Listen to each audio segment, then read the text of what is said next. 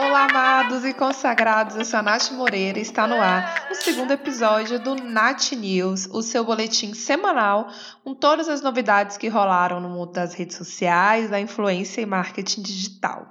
E essa semana teve bafo, teve babado sim, e a gente está aqui para falar sobre isso, para repercutir. Vamos começar falando sobre o nosso amado Marquito. A gente fala muito dele, a gente não enjoa. Por quê? Porque ele é o dono das principais redes sociais que a gente usa, então não tem muito o que fazer, a gente precisa falar dele. Mas bom, hoje eu quero falar sobre uma novidade que ele quer lançar aqui no Brasil, que na verdade já está em teste lá na Índia, que é o WhatsApp Pay. Qual que é o objetivo dele? Criar um meio de pagamento dentro do WhatsApp e ele vai funcionar para você fazer transferências para outras pessoas, mandar dinheiro para outras pessoas, ou até mesmo se você quiser fazer pagamento em algum lugar, uma loja, um restaurante, enfim. Então, é uma ideia muito legal que já está funcionando na Índia, está dando certo. Então, ele quer ampliar o teste aqui no Brasil. A Índia é o maior mercado do WhatsApp, mas o Brasil também é um, tem um mercado muito grande grande, tem muitas pessoas, muitos usuários, então o objetivo de Marquito é trazer esse teste para cá para ver se vai funcionar. E parece que a intenção dele é trazer dentro de seis meses, trazer essa ferramenta já para testes aqui no Brasil.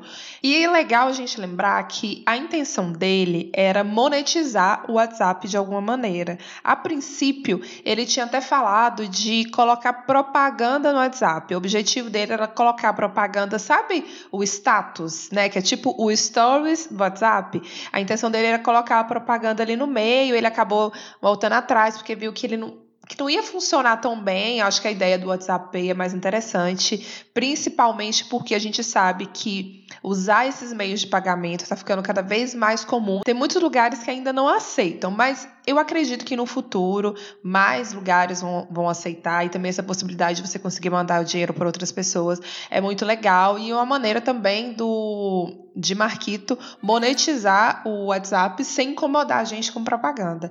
E assim, se for uma ferramenta que funciona, que seja legal, acho que vai ser bom. Eu acredito que seja uma vantagem para a gente ter um aplicativo que a gente já usa para algo que pode fazer outra coisa também, que vai ter ali uma outra, uma outra função.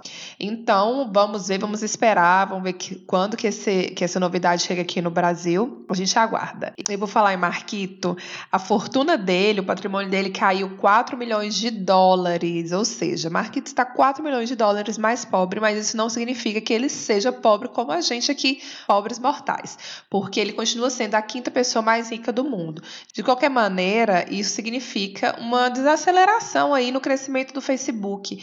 Era uma empresa que estava em constante crescimento, mas nesses últimos tempos o crescimento está bem mais lento e provavelmente muito por isso ele deve estar tá procurando novas formas de monetizar as ferramentas, por exemplo, o WhatsApp, que não dava ali nenhum tipo de lucro para ele, então ele deve estar tá procurando formas de resolver esse problema.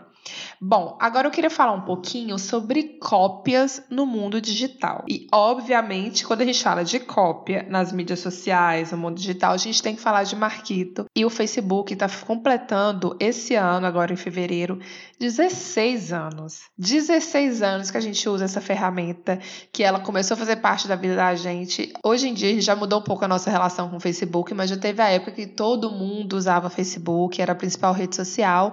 E é legal a gente lembrar de como que o Facebook surgiu, como que ele nasceu. Ele nasceu com uma polêmica de plágio. Então, assim, vou contar aqui a história. Se você não sabe, vou contar aqui rapidamente. Quando Zuckerberg estudava em Harvard, ele foi convidado por dois irmãos para desenvolver uma rede social focada nos alunos da universidade. E aí, Zuckerberg acabou não levando em frente o projeto com eles, mas ele criou paralelamente o Facebook. E aí, o Facebook bombou, né, amores? A gente sabe que o Facebook arrasou, ele saiu de Harvard, ele foi para outras universidades até chegar a ser o que é hoje. E aí esses irmãos olharam e falaram: Mas espera aí, esse falciano pegou nossa ideia, tá aí ganhando seus belos milhões, nada disso, quero minha fatia do bolo. Então eles entraram com um processo contra Mark Zuckerberg de acusação de plágio. E aí, nesse meio tempo, eles, eles negociaram e receberam, olha só, a quantia de 65 milhões de dólares para eles não levarem em frente a acusação de plágio. O que, que eles fizeram? pegaram seus 65 milhões, falou, me dá aqui, me dê, e continuaram com o processo. Só que mesmo assim, o processo foi arrastando por alguns anos, eles acabaram desistindo. Em 2013 eles desistiram, mas de qualquer maneira eles desembolsaram seus belos milhões ali. Inclusive, esses dois, eles chamam Winklevoss, o sobrenome deles. Esses dois gêmeos, eles se tornaram os primeiros bilionários do Bitcoin quem conhece o Bitcoin, a criptomoeda, é, eles se tornaram especialistas em Bitcoin, se tornaram os primeiros bilionários. Hoje eles são consultores, ensinam as pessoas a ganhar dinheiro dentro do, dentro do Bitcoin. Enfim, tem também a história de um brasileiro né, envolvido aí no Facebook. Sempre tem um brasileiro. Tem um brasileiro envolvido na criação do Facebook, tem um brasileiro envolvido na criação do Instagram também. A gente é maravilhoso, aceita.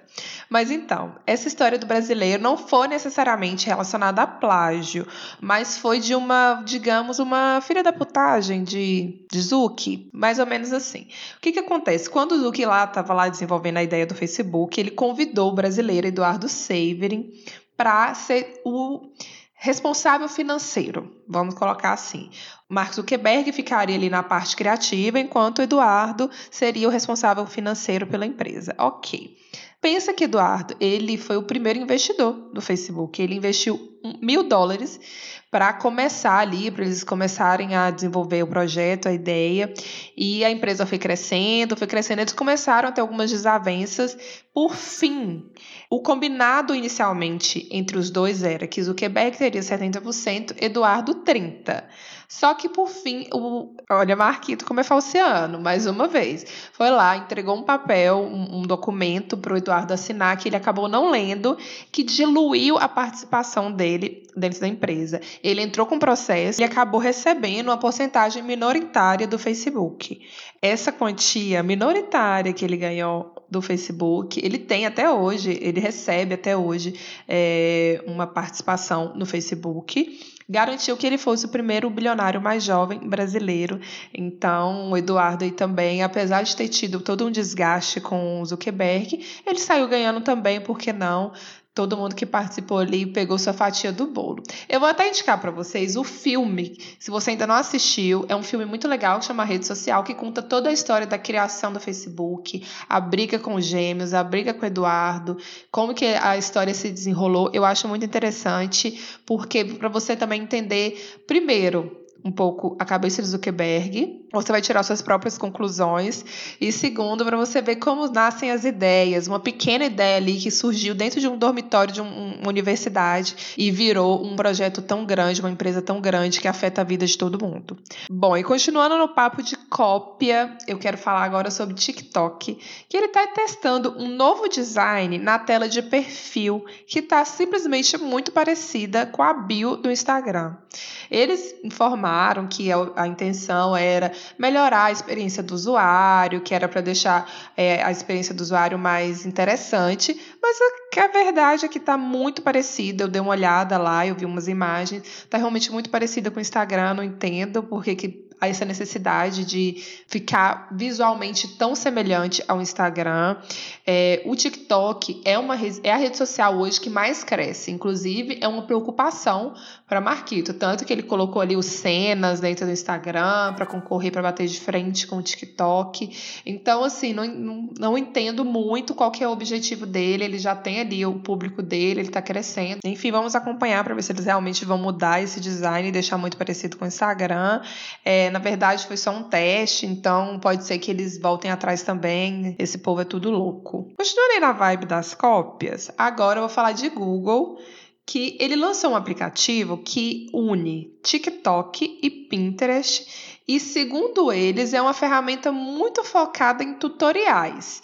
Eu também fui dar uma olhada, esse aplicativo chama Tangi. Eu fui dar uma olhada nesse aplicativo, eu baixei e fui ver né, se, se ele parece com o TikTok, se ele parece com o Pinterest. Eu achei ele muito parecido com o TikTok. E eu não entendo muito bem, porque, nossa, mais uma rede social, a gente já está aqui é, recebendo estímulos, informações de todos os lados, e aí desponta o Google aqui com mais uma rede social que, inclusive, muito parecida com o TikTok. Não entendi muito bem a estratégia deles. Inclusive, me fez lembrar, eu não sei se vocês lembram, do Google. O Google surgiu na época que o Facebook. Foi a época de ouro do Facebook. Que o Facebook estava bombando, todo mundo usava. E aí o Google criou essa rede social para bater de frente com o Facebook, só que ela não vingou ela não teve assim muito sucesso, ela não bombou muito. As pessoas até entravam, mas elas não, não, não usavam, elas não, não engajavam.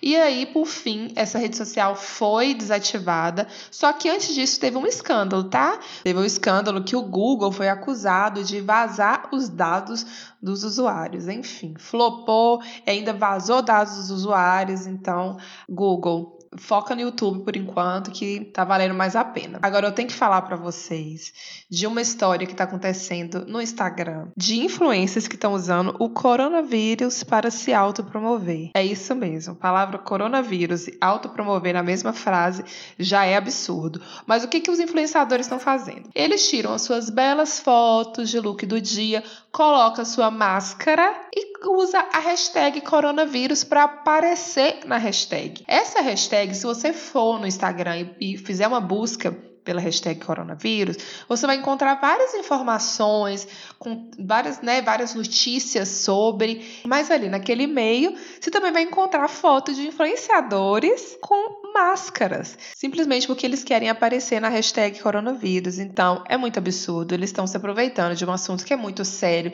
que o mundo inteiro está em alerta por conta disso, mas os influenciadores, eles não têm limite da criatividade, inclusive para se aproveitar de situações muito complicadas enfim. Então, se você quiser dar uma olhada, quiser ver, é só você colocar a hashtag aí que você vai encontrar várias fotos de look do dia com máscara usando essa hashtag. Agora, para finalizar o nosso Nat News, eu venho falar do casal mais falado dos últimos tempos, o príncipe Harry e a Meghan Markle, que contrataram a empresa que tornou as Kardashians influenciadoras mega poderosas que, que acontece? Essa empresa que se chama Fame by Shearers, elas, eles postaram no Instagram uma foto do casal falando que a partir de agora a agenda dos dois para eventos estava com eles. Então, quem quisesse contratar era só entrar em contato que eles iam verificar a possibilidade. Então, é uma cena dos dois para, de repente, trabalhar com influência digital. E quando eles mencionaram lá no comunicado que a intenção deles era ser financeiramente independente, eu pensei, esses dois poderiam ser muito bem influenciadores, porque eles têm uma influência muito grande, as pessoas falam muito deles, a Mega tem um discurso muito forte. Então, talvez seria o caso de aproveitarem essa influência para também ganhar dinheiro em cima disso, para gerar business, gerar negócios. E aí, agora com essa agência, que com essa possibilidade dessa agência cuidar da imagem deles, sendo que é a mesma agência que tornou as Kardashians muito poderosas, eu acho que a gente tem aí muita surpresa, eu acho que esse casal ainda vai dar muito o que falar, e eu adoro, porque eu acho que é muito sinal de que os tempos estão mudando e a realeza está lá de cabelo em pé, mas a gente sempre tem, de, em toda a história da a monarquia, a gente sempre vê, sempre tem pontos de mudança, sempre tem momentos em que a monarquia precisa se adaptar à realidade do momento. Então, eu vejo muito isso acontecendo, eu vejo muito eles cumprindo esse papel usando a influência digital. Então, é isso. Queria muito agradecer vocês que escutaram. Quero agradecer, inclusive, os feedbacks positivos que eu estou recebendo. Se você gostou desse Nat News aqui, esse Natcast, tira o print, posta lá nos stories que eu vou te repostar. Muito obrigada, um beijo e até a próxima.